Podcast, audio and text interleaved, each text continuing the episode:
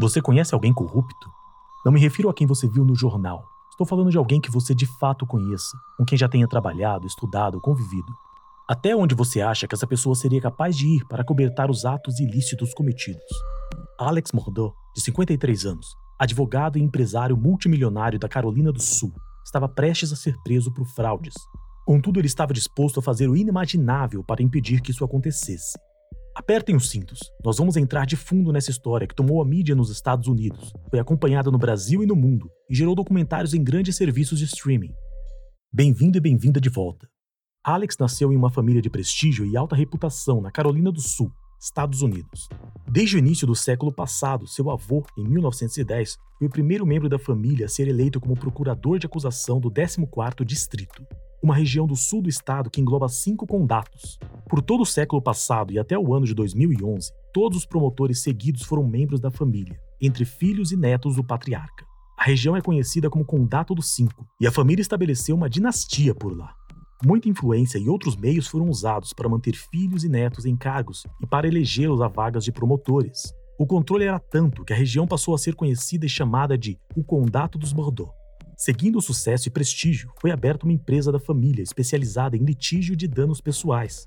Com a influência política e a empresa atuando na região, eles estabeleceram ainda mais controle e poder sobre a política local enquanto nos bastidores, contratos e causas eram manipuladas para manter a supremacia e obter ganhos ilícitos.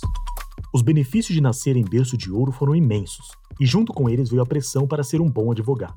Seu primeiro diploma veio em 1990, aos 23 anos, quando se formou em Ciências Políticas na Universidade da Carolina do Sul. Três anos depois, Alex se casou com Maggie Mardot, uma socialite de 25 anos, a segunda personagem a entrar na nossa história, e que terá um fim trágico. Em seguida, em 1994, ele terminou o doutorado em Direito na Universidade de Direito da Carolina do Sul e no mesmo ano iniciou sua carreira na empresa da família, PM Pet, onde trabalhava meio período. O primeiro filho do casal veio dois anos depois, Richard Alex Murdoch, e três anos depois veio o segundo filho, Paul Murdoch, um personagem importante, mimado, irresponsável, inconsequente e que vai ter o mesmo fim trágico da mãe. Agora sim, temos os personagens principais para dar início à nossa narrativa. Alex Mordor agora tinha 32 anos e a empresa começou a crescer e ganhar prestígio, tudo devido a uma mudança de leis na região que favoreceu os casos em que ele era especialista, aumentando o poder das empresas de advocacia que tinham mais influência no distrito.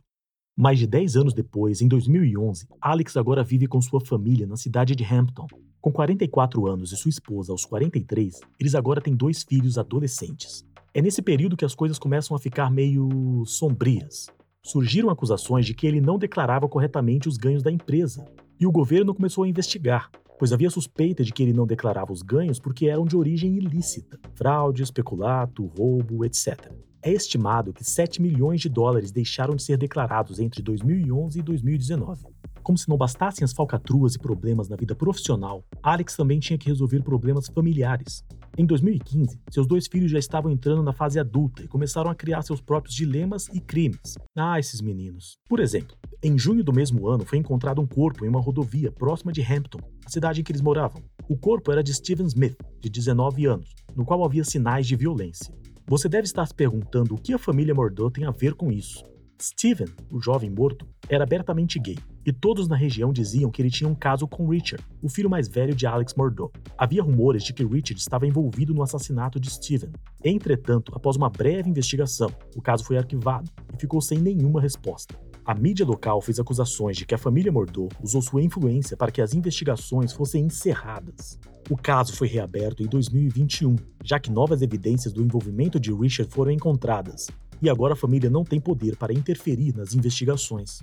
Três anos depois, em 2018, houve um acidente com morte na residência da família. A empregada da casa, Gloria Sutterfield, morreu em serviço e dessa vez jogaram a culpa no cachorro, o Buba. Segundo Alex, Gloria se machucou gravemente ao tropeçar em Buba e morreu dias depois devido aos traumas da queda.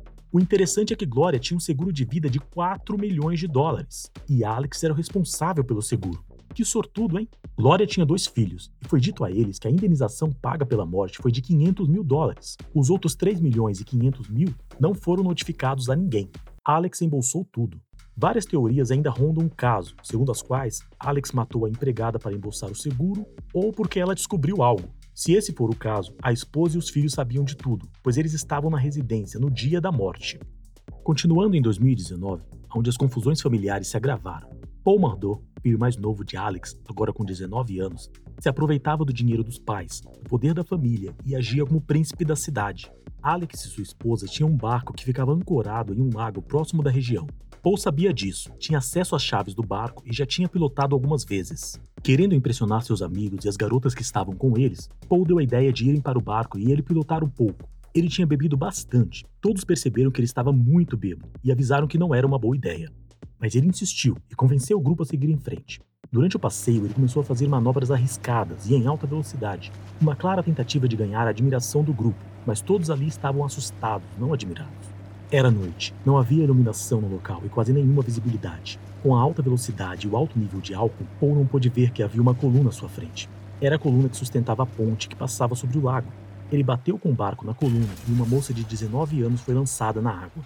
Mallory Beach não pôde ser resgatada. Ela morreu no local. As famílias das testemunhas que estavam no barco foram intimidadas pelos Mordor para que ninguém fizesse acusações. Mais uma vez foi usado de poder e influência para livrar o nome da família e o filho da cadeia. Em 2021, o estado mental de Alex era calamitoso. Para lidar com todos os processos, acusações e problemas financeiros, ele tomava remédios opioides ao ponto de ficar viciado. Frequentemente ele abusava dos medicamentos, ingerindo doses absurdas. Dia 6 de junho, Alex recebeu uma mensagem. Quando você voltar para casa, vamos conversar. Eu, você e a mãe. Encontramos um monte de pílulas escondidas embaixo da sua cama. Era o filho mais novo, Paul, que aparentemente descobriu o vício e as pílulas do pai. Na noite do dia seguinte, 7 de junho de 2021, os três estavam na residência. O filho mais velho, Richard, estava em outra cidade visitando a namorada. Havia um canil na propriedade onde ficavam dois cachorros. Paul era muito ativo nas redes sociais, estava sempre fazendo vídeos da família para postar no Snapchat. Ele aproveitou que estavam limpando o canil e o cachorro estava mordendo um pedaço de frango e começou a gravar um vídeo. Preste atenção, pois este detalhe é muito importante para resolver o caso. No vídeo é possível ouvir claramente a voz de Paul, de sua mãe e de seu pai Alex. Alex saiu do canil enquanto sua esposa e seu filho estavam limpando e voltou poucos minutos depois com uma espingarda e um rifle. Ele mirou e atirou no próprio filho com a espingarda calibre 12. Paul foi atingido no ombro e caiu. Se aproveitando de que Paul estava caído, atirou no peito dele e, por fim, disparou um último tiro na cabeça.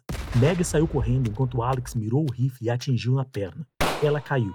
Ele se aproximou e disparou novamente no peito dela e na cabeça. Em seguida, antes de chamar a polícia, Alex passou um tempo tentando limpar os sinais de sua participação no crime.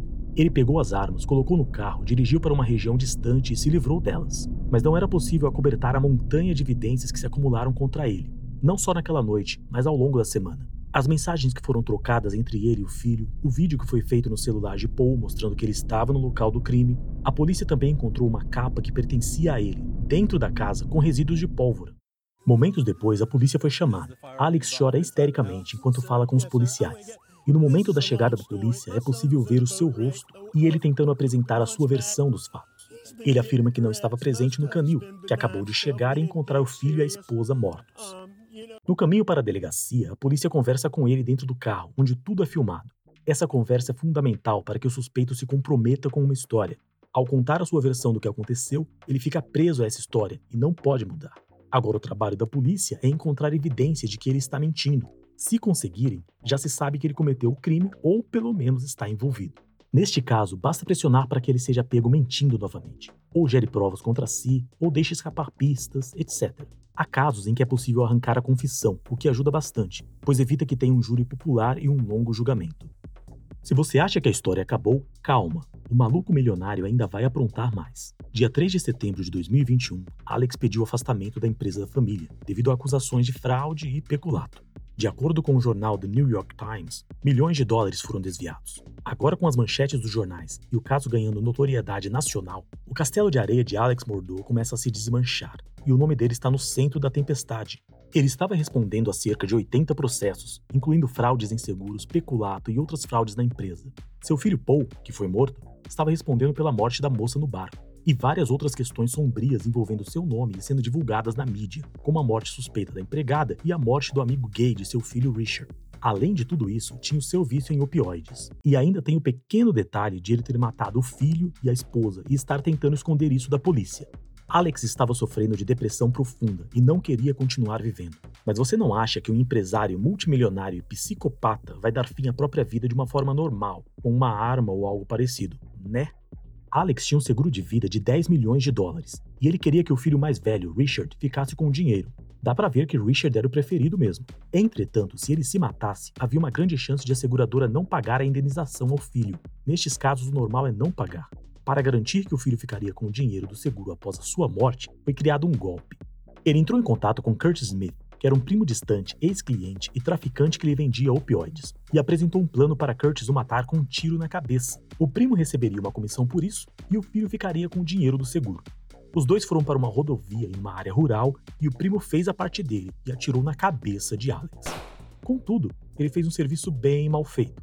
O ferimento foi superficial quando foi encontrado, Alex foi enviado para o hospital rapidamente de helicóptero. Ficou apenas alguns dias lá e foi liberado. Ele mentiu dizendo que levou um tiro de um desconhecido enquanto trocava o pneu na rodovia. Mas a polícia abriu inquérito para investigar o caso e tudo foi descoberto. Agora Alex tinha que responder por mais três processos, por tentativa de fraude e por contratar um matador de aluguel. Curtis foi preso e está respondendo por cinco processos, incluindo agressão e tentativa de assassinato. No mesmo mês, Alex foi internado por livre vontade em uma clínica de reabilitação para viciados em opioides. Durante sua internação na clínica, foi feita uma procuração para que seu filho que restou, Richard, pudesse vender as propriedades da família, na tentativa de esconder o dinheiro e evitar que os bens fossem confiscados pelos credores e pelo governo para compensar as fraudes e peculatos. Dia 1 de novembro foi determinado o congelamento dos bens da família, não sendo mais possível vender as propriedades. Assim que liberado da clínica, em 14 de junho de 2021, Alex foi colocado sob custódia da polícia. Não devido ao assassinato de sua esposa e filho, mas pela fraude no seguro quando a empregada Gloria Sutterfield morreu. Uma fiança de 7 milhões de dólares foi estipulada, mas não foi paga, e ele continuou preso. Enquanto isso, as investigações no caso de seu filho e esposa continuaram, e as provas do envolvimento dele foram descobertas foi feita a anulação do seu registro na Ordem dos Advogados e, em julho de 2022, ele foi acusado pelos assassinatos. A prisão foi estendida até o julgamento, que ocorreu em 3 de março de 2023. A promotoria alegou que o motivo de Alex ter cometido o crime foi meramente para desviar a atenção das fraudes que ele cometeu na empresa. Com a morte da família, ele seria visto como vítima e daria um alívio para ele. Mas outros rumores e teorias seguem sendo discutidos em vários fóruns. É provável que fosse uma queima de arquivos, pois sua esposa e seu filho sabiam muito sobre ele. Por exemplo, a morte da empregada, na qual ele tentou jogar a culpa no cachorro Buba, e até hoje não foi esclarecida. A morte no barco, que foi causada por seu filho Paul, a morte de Steven Smith, o amigo gay de Richard, que também não foi esclarecida, o vício em opioides também pode ter contribuído, como o próprio juiz afirmou durante o julgamento, e o fato de seu filho Paul ter descoberto que ele era viciado e encontrado as pílulas escondidas. Tudo isso no dia anterior ao crime. A defesa alegou que Alex não estava no local do crime na noite em que seu filho e esposa foram mortos, mas eles não conseguiram apresentar nenhum álibi, nada que provasse que Alex estava em outro local. O momento mais importante foi quando a promotoria apresentou o vídeo feito por Paul, minutos antes de ser assassinado. Ele está brincando com o cachorro da família no canil. No vídeo é possível ouvir a voz dele, da mãe e do pai Alex Mordou. Esse vídeo prova que Alex estava no local e na hora do crime, e foi fundamental para a condenação dele, pois não havia outra prova substancial. Alex foi condenado a duas sentenças de prisão perpétua, sem a possibilidade de liberdade condicional. Em sua última declaração, ele afirma que não foi ele e que ele jamais machucaria seu filho ou esposa. O juiz finaliza com a frase mais marcante: Talvez não tenha sido você. Talvez tenha sido o monstro que você se tornou quando tomou todos aqueles opioides. Alex perdeu o registro de advogado. Seus bens estão congelados esperando o julgamento dos mais de 80 processos por fraude. Seu filho mais velho que restou, Richard, ainda é suspeito de envolvimento na morte de Steven Smith. A polícia está investigando o caso. Ele fez uma declaração negando qualquer envolvimento. A empresa da família mudou de nome para The Parker Law Group, na tentativa de se distanciar do caso e das fraudes. O ex-empresário e ex-advogado está no presídio de segurança máxima da Carolina do Sul, onde não há opioides, então deve ter sido bom para livrar-se do vício. Atualmente, Alex Mordor cumpre pena em uma cela de pouco mais de 4 metros quadrados e ficará lá até o último dia de sua vida. Este foi Casos Policiais, o seu canal de investigação e psicologia criminal. Nós nos vemos na semana que vem.